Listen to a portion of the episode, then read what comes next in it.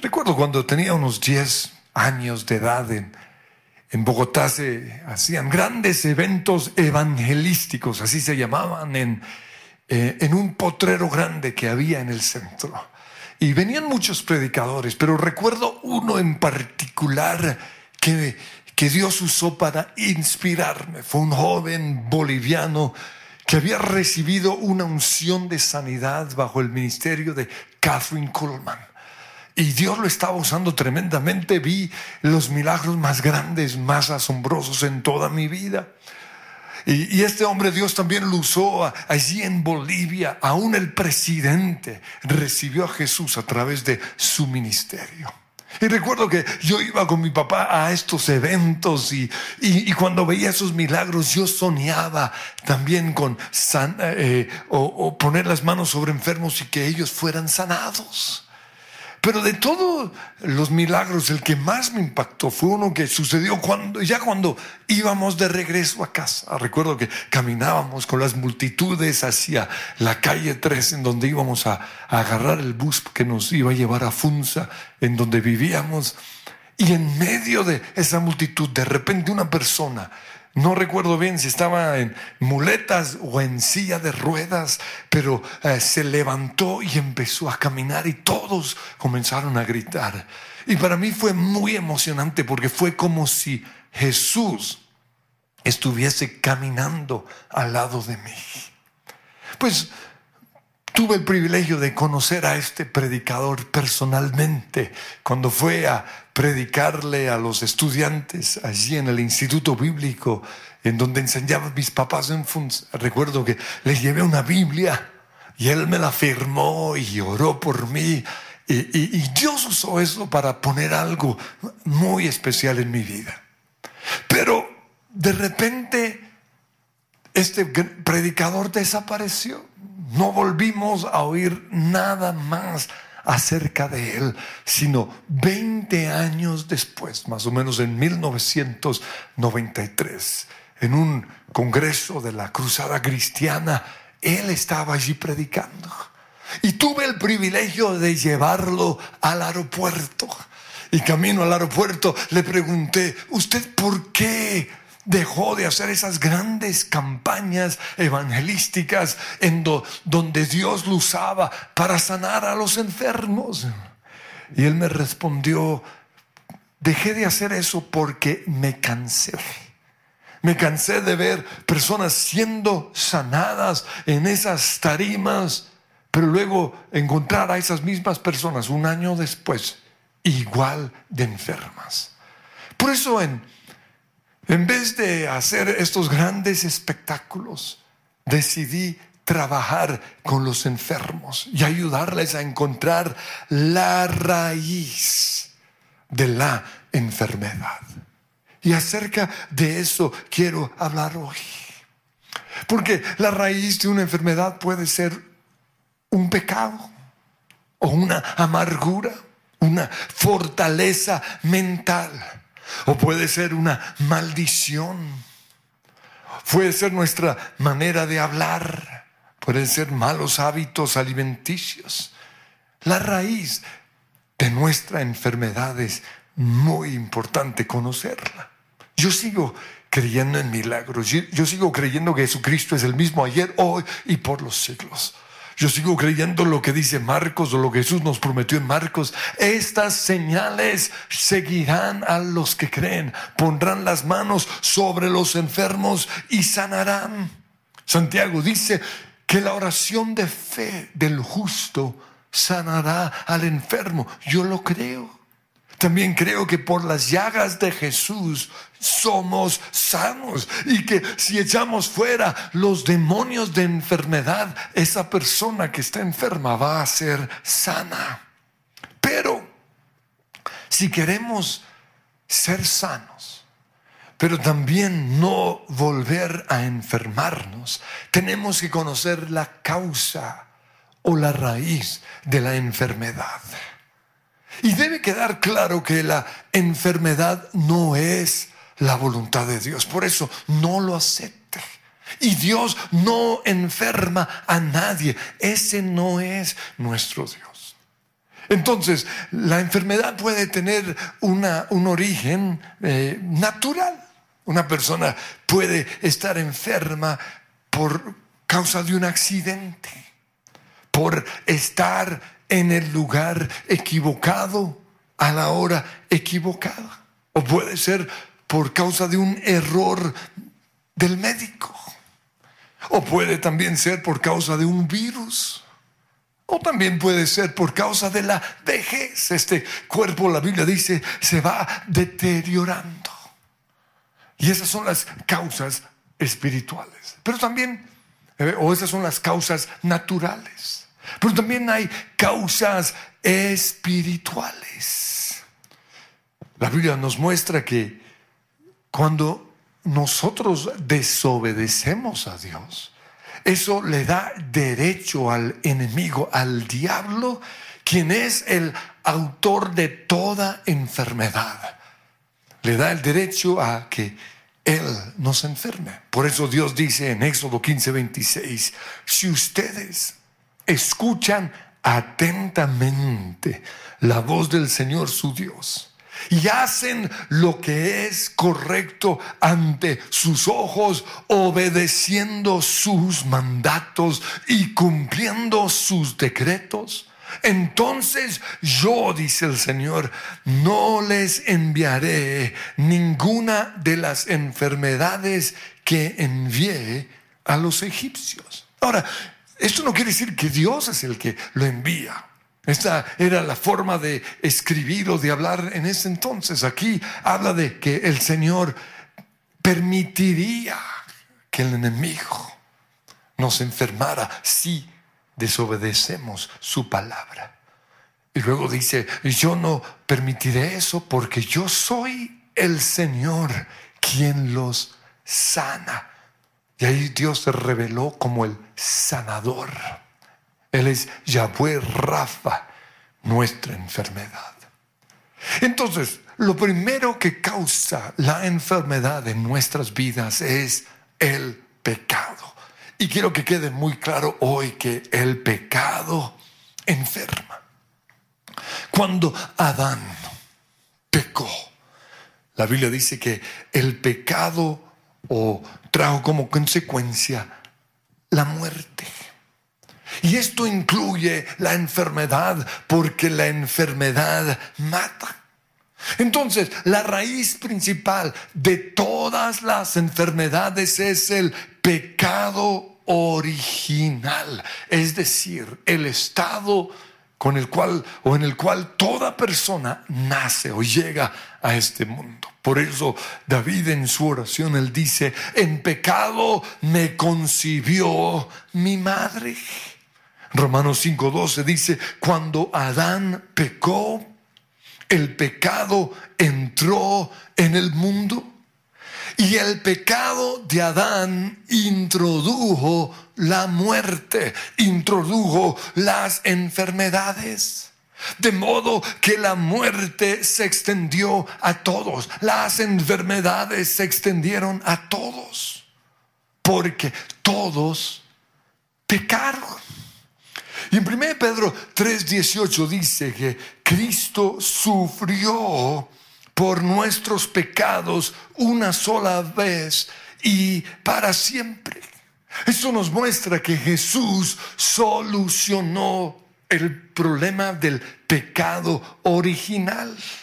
Sigue diciendo allí, Él nunca pecó, en cambio, murió por los pecadores para llevarlos a salvo con Dios. Entonces, Jesús solucionó el problema del pecado original, pero no solo el problema del pecado y sus consecuencias, sino una de esas consecuencias que es la enfermedad. En 1 Pedro 2.24 dice que por sus heridas, las heridas de Jesús, ustedes han sido sanados. Y en Isaías 53, 3 dice que ciertamente Jesús cargó con nuestras enfermedades y soportó nuestros dolores. Y en el versículo 5 dice, y gracias a sus heridas fuimos sanados. El momento en el cual nosotros recibimos a Jesús como Señor y Salvador, en ese momento somos sanados. Pero además del pecado original, los pecados diarios, es decir, nuestras obras o nuestras acciones pecaminosas, también pueden causar las enfermedades. Y esto lo sabemos porque en la Biblia lo vemos. Los discípulos sabían y creían esto. Por eso un día cuando Jesús iba a sanar a un hombre que había nacido ciego de nacimiento, los discípulos le preguntaron en Juan 9:2, Rabí, para que este hombre haya nacido ciego, ¿quién pecó? ¿Él o sus padres? Y vemos que en ningún momento Jesús refutó esta pregunta, como diciendo, oiga, pero ustedes están locos, eso que ustedes creen no es bíblico. No. ¿Por qué? Porque claramente el pecado enferma. En esta situación Jesús dijo, esta persona no está enferma ni por su pecado ni por el pecado de sus papás, sino para que la obra de Dios se hiciera evidente en su vida. Ahora, aquí tengo que aclarar algo que es importante. Esto no significa que los que están enfermos pecaron, ni tampoco significa que los que están sanos no han pecado. Porque hay personas sanas que son pecadores terribles. Y por otro lado, hay personas enfermas que aman a Dios y quieren hacer su voluntad. Pero el punto es este, el pecado enferma. Y quiero ilustrarlo con casos en la Biblia. Y el primer caso es el de David. Su pecado de adulterio lo enfermó. Por eso en su oración de arrepentimiento en el Salmo 32, versículo 3, él dice, mis huesos se fueron consumiendo y mi fuerza se fue debilitando. Porque el pecado enferma. Pero no solo enfermó a David, sino que por causa de su pecado, su hijo nació enfermo.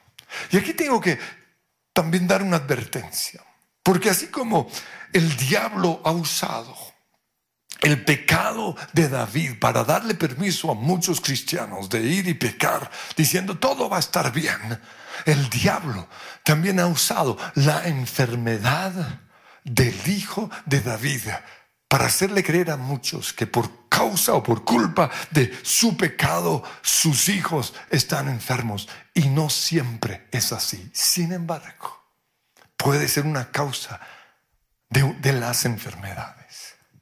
¿Por qué? Porque el pecado enferma. Otro caso que vemos en la Biblia está en Génesis capítulo 20 y aquí vemos que el pecado del rey Abimelech de codiciar a una mujer casada trajo como resultado esterilidad en todas las mujeres del reino. Porque el pecado enferma. Otro caso lo encontramos en números 12 y es Miriam, la hermana de Moisés vemos que por hablar mal de su hermano Moisés, por juzgarlo, por criticarlo, quedó enferma con lepra, porque el pecado enferma. En Segunda Reyes capítulo 5 vemos una historia fascinante. Y es la historia de Naamán, un rey muy grande que fue para que el profeta orara por él. Y quiso pagarle con dinero. Y el profeta dijo, no, no, no, no. Sin embargo, su criado Kiesi se llenó de codicia y fue y buscó a, a, este rey, a Naamán, y le dijo, mira, mi amo le manda decir que que llegó alguien y que por eso necesita plata y, inventó un cuento lo más de raro. Y cuando regresó a donde estaba el profeta, el profeta le dijo, por culpa de tu pecado, y aquí vemos dos pecados, codicia y mentira. La lepra que estaba en Naamán se te va a pegar a ti. ¿Por qué? Porque el pecado enferma. Y por eso eh, muchas veces Jesús antes de sanar a los enfermos, Él les decía, tus pecados te son perdonados. Y, simplemente con esa confesión o creyendo que en Cristo mis pecados ya son perdonados, yo puedo ser sano porque el pecado enferma. En 1 Corintios 6, 18 dice que el que comete inmoralidades sexuales peca contra su propio cuerpo. Entonces es probable que su cuerpo está enfermo por su pecado de inmoralidad sexual. Entonces, si mi enfermedad fue causada por algún pecado, ¿qué tengo que hacer? Primero es reconocer ese pecado, confesarlo. Pero lo otro que tengo que hacer es dejar de pecar, arrepentirme. David dijo en el Salmo 32, 3, mientras me negué a, confesar mi pecado, mientras me negué a reconocer mi pecado, mi cuerpo se consumió y gemía todo el día. Día y noche tu mano de disciplina pesaba sobre mí. Mi fuerza se evaporó como agua al calor del verano. Pero lo siguiente que tenemos que hacer es dejar de pecar. Después de que Jesús sanara a un hombre, al paralítico, en Juan 5:14 le dijo, ya estás sano, así que deja de pecar o podría sucederte algo mucho peor. Ahora otras personas están enfermas, porque se siguen sintiendo culpables por algún pecado. Por eso es importante, eh, si usted ya confesó su pecado y dejó de pecar, usted debe creer que ninguna condenación hay para los que están en Cristo Jesús y decirle a ese espíritu de culpabilidad que se vaya de su vida. Entonces, en primer lugar, el pecado enferma. En segundo lugar, las amarguras enferman. ¿Qué es una amargura? Es guardar un rencor. Es no querer perdonar. Es obsesionarnos en contra de cierta persona. Es no poder soltar a esa persona es no querer bendecirla, es decir, hablar bien de esa persona. Y la Biblia nos muestra que cuando nosotros no perdonamos, los verdugos, es decir, los demonios, tienen el derecho de atormentarnos. Y lo, ilustro con el, el, momento cuando Pedro le preguntó al Señor en Mateo 18, 21, ¿cuántas veces tengo que perdonar a un amigo, un familiar o una persona que peca en contra mía. Y luego él dijo, hasta siete veces. Y en ese momento Jesús les contó, les contó una historia de un rey que quiso ajustar cuentas con sus siervos. Y, este rey en esta historia es, eh, toma el lugar de Dios. Y la historia sigue diciendo que le trajeron a uno que le debía millones de monedas de plata. Y esa persona se refiere a nosotros. me llevaron a mí. Porque todos tenemos una deuda con Dios que es imposible de pagar. Y por eso sigue Jesús diciendo, como no podía pagar la, la deuda, el rey mandó que lo vendieran a él, a su esposa, a sus hijos y que vendieran todos sus bienes para pagar la deuda. Pero en ese momento ese hombre se postró y le pidió misericordia. Y eso tiene que ver con el momento en el cual nosotros recibimos a Jesús. Y dice que el rey, es decir, Dios, sintió misericordia, sintió mucha lástima y le perdonó la deuda y lo dejó en libertad. Pero sigue la historia en Mateo 18, versículo 28, y dice, al salir aquel siervo de la presencia del rey, es decir, de la presencia de Dios, encontró con uno de sus compañeros que le debía cien moneditas de plata. Lo agarró del cuello y comenzó a estrangularlo y le dijo, págame lo que me debes. Y su compañero se postró delante de él y le pidió misericordia, ten paciencia conmigo y yo te lo pagaré. Pero este hombre, a quien Dios acababa de perdonar, se negó. Y no solo eso, sino que Él lo metió en la cárcel. Y eso es lo que sucede cuando nosotros no perdonamos a una persona. Esa persona queda metida en la cárcel y en la cárcel es imposible que nos paguen las deudas. Cuando los demás siervos, dice en el versículo 31, vieron lo ocurrido, se entristecieron mucho. Y fueron y le contaron al rey, a su señor, todo lo que había sucedido. Por eso el rey mandó llamar a este joven y le dijo, siervo malvado, te perdoné toda aquella deuda porque me lo suplicaste. ¿No debías tú también haberte compadecido de tu compañero así como yo me compadecí de ti?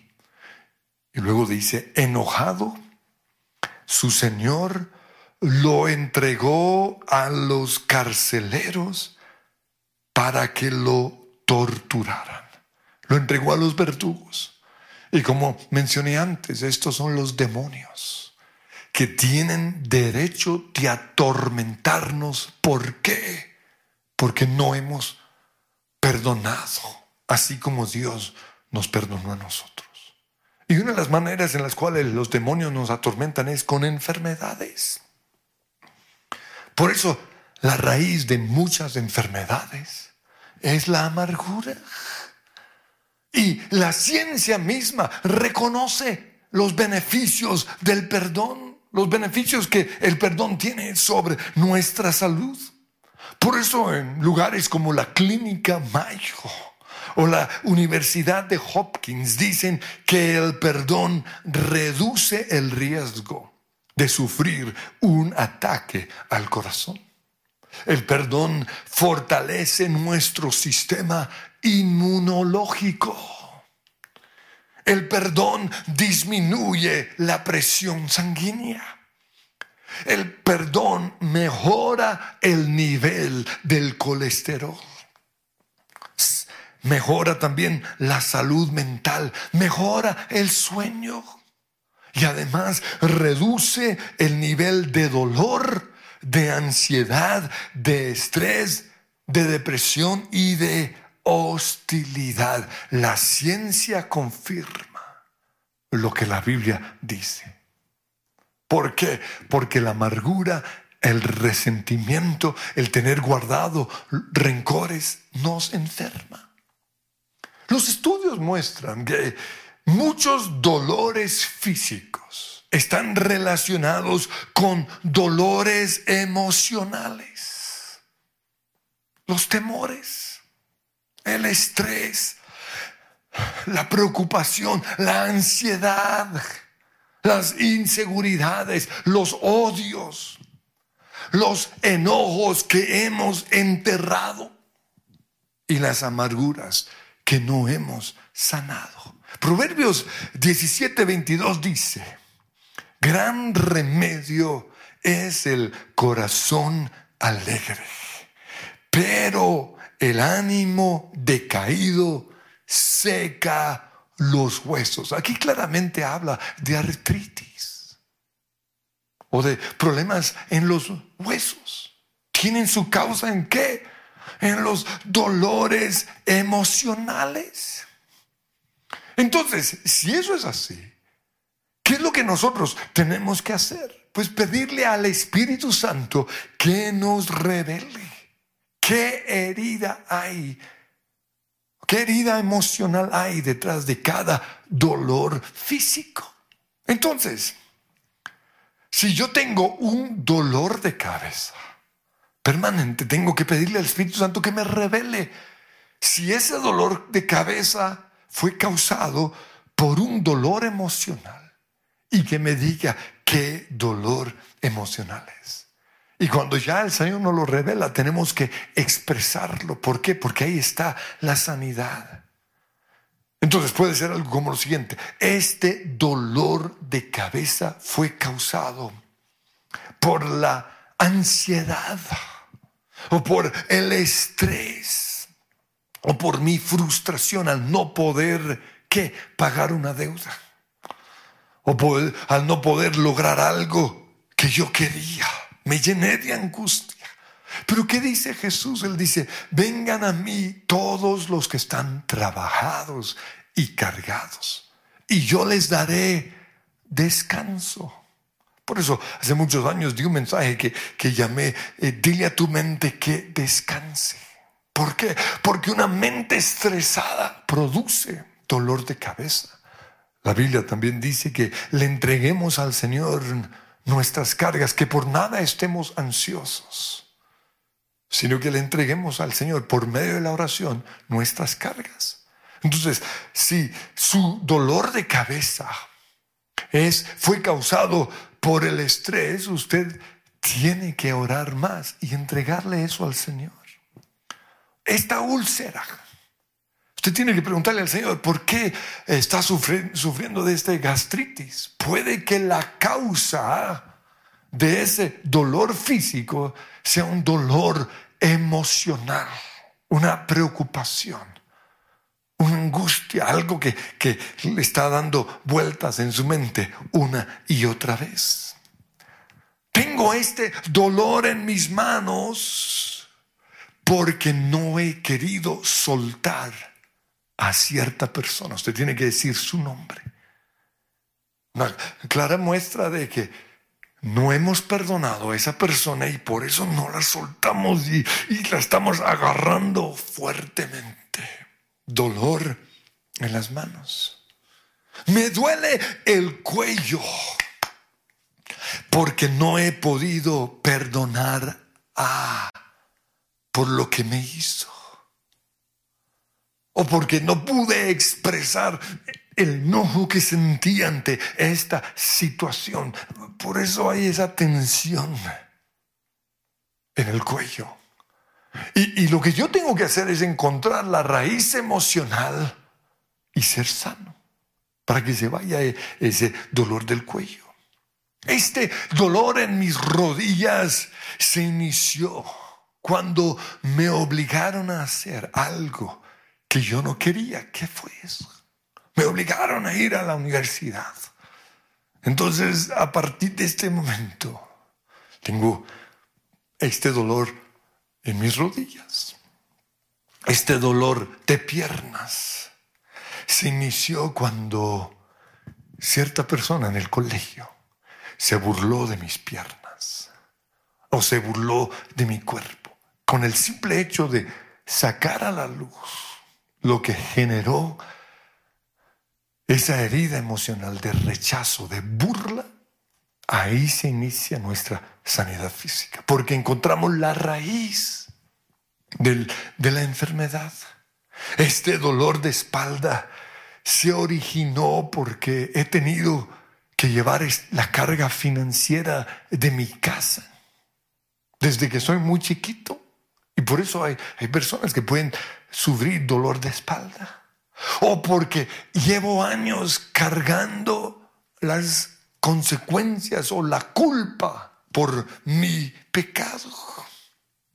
O porque no he sido abrazado, porque no he sido amado, o no me he sentido respaldado por mi esposo o mi esposa. Y ahí se originó ese dolor de espalda. Y si no sanamos el dolor emocional, aunque paguemos a los mejores médicos, jamás seremos sanos. ¿Por qué? Porque muchos dolores físicos tienen su raíz en, una emoción. Este dolor en mi pecho fue causado por mis inseguridades, por mi temor a quedar solo o mi temor a, ser rechazado. Entonces, lo primero es identificar el dolor, la herida emocional detrás del dolor físico. Pero lo siguiente es llevar esos dolores emocionales a la cruz. Porque en Isaías dice que Jesús en la cruz no solo murió por nuestras enfermedades, sino que sufrió por nuestros dolores. Entonces, Señor, hoy llevo a la cruz el dolor del rechazo, el dolor de la burla, el dolor de la soledad, el dolor de la traición. Y te pido que me estés sanando. Y en ese momento lo que tenemos que hacer es recibir tanto el perdón de Dios como también su sanidad. Señor, yo no puedo perdonar a esta persona que me causó tanto daño, pero lo recibo en el nombre de Jesús y lo perdono. Y hay que declarar el nombre de esa persona. Y lo último es recibir por la fe tanto nuestra sanidad emocional como también nuestra sanidad física. Y yo quiero que cerremos allí nuestros ojos, porque usted va a recibir el milagro de parte del Señor ahora mismo. Y Señor, yo te pido que nos muestres la raíz de nuestra enfermedad. Sabemos, Señor, que muchas enfermedades tienen una causa natural. Fue un accidente. Estuvimos en el lugar equivocado a la hora equivocada. O es simplemente que este cuerpo está envejeciéndose. Pero aún así tú puedes sanar. Y esa es mi oración, Señor. Tú puedes hacer milagros creativos y te lo pido ahora mismo. Tu palabra dice, la oración de fe sanará al enfermo. Por eso hoy le hablo a ese cuerpo enfermo. Y desde aquí envío la sanidad del Señor. Pero también, Señor, si alguna enfermedad fue causada por un pecado, te pido que ahora mismo tú lo estés revelando. Te damos gracias, Señor, porque el pecado original, el pecado con el cual cada uno de nosotros nacimos, ya quedó clavado en esa cruz. Ya fue resuelto por tu obra en la cruz. Y te pido que ahora mismo, Señor, ellos puedan recibir esa sanidad. Pero también hay enfermedades que fueron causadas por nuestros pecados. Te pido Espíritu Santo que hoy traigas convicción de pecado en el nombre de Jesús. Y a medida que el Señor le va revelando ese pecado, usted lo va a confesar. Señor, hoy reconozco que, que en mi pecado de inmoralidad sexual traje esta consecuencia sobre este cuerpo. Pero te doy gracias porque en la cruz hay sanidad. Oh, reconozco, Señor, que por mi infidelidad hay, este hay esta enfermedad en mi cuerpo. Pero hoy, en el nombre de Jesús, recibo el perdón. Y usted va a oír a Jesús diciéndole lo mismo que le dijo al paralítico, al ciego en muchas ocasiones en, en los evangelios. Tus pecados te son perdonados. Señor, yo prohíbo toda culpabilidad, toda condenación del enemigo en el nombre de Jesús. Pero también reconocemos que muchas enfermedades físicas tienen su causa en una herida emocional. Aún la ciencia médica lo reconoce. Por eso te pido, Señor, que ahora mismo estés mostrando qué herida emocional hay detrás de ese dolor de cabeza detrás de ese dolor de cuello, detrás de esa espalda, esa columna, Señor. detrás de eso, ese dolor en las rodillas, en las manos, en el pecho, en el corazón. Ven Espíritu Santo. Y ahora mismo el Señor les está mostrando y van a pedir, Señor, trae sanidad. En el nombre de Jesús yo reconozco que no he podido perdonar a mi papá porque no me abrazó, porque me dejó solo porque toda la responsabilidad financiera cayó sobre mí y llevo años llevando sobre mi espalda este peso, pero hoy Señor recibo la sanidad, perdono a mi papá y te entrego mis cargas. Descanso en ti, Señor.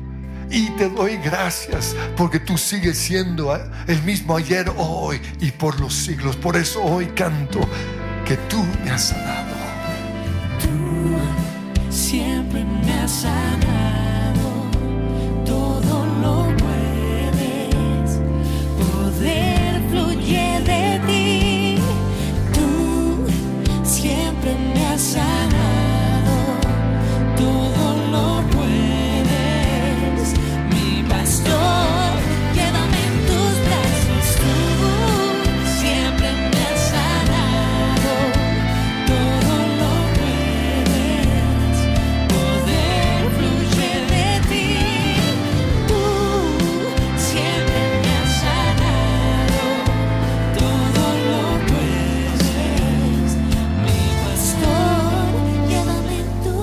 llévalos en tus brazos y diles que todo va a estar bien.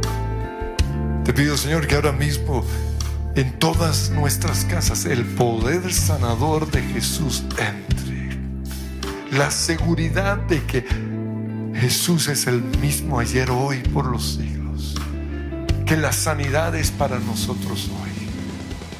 Si les gustó este video, pueden suscribirse al canal de El lugar de su presencia en YouTube. De esa manera gozará de todos nuestros beneficios.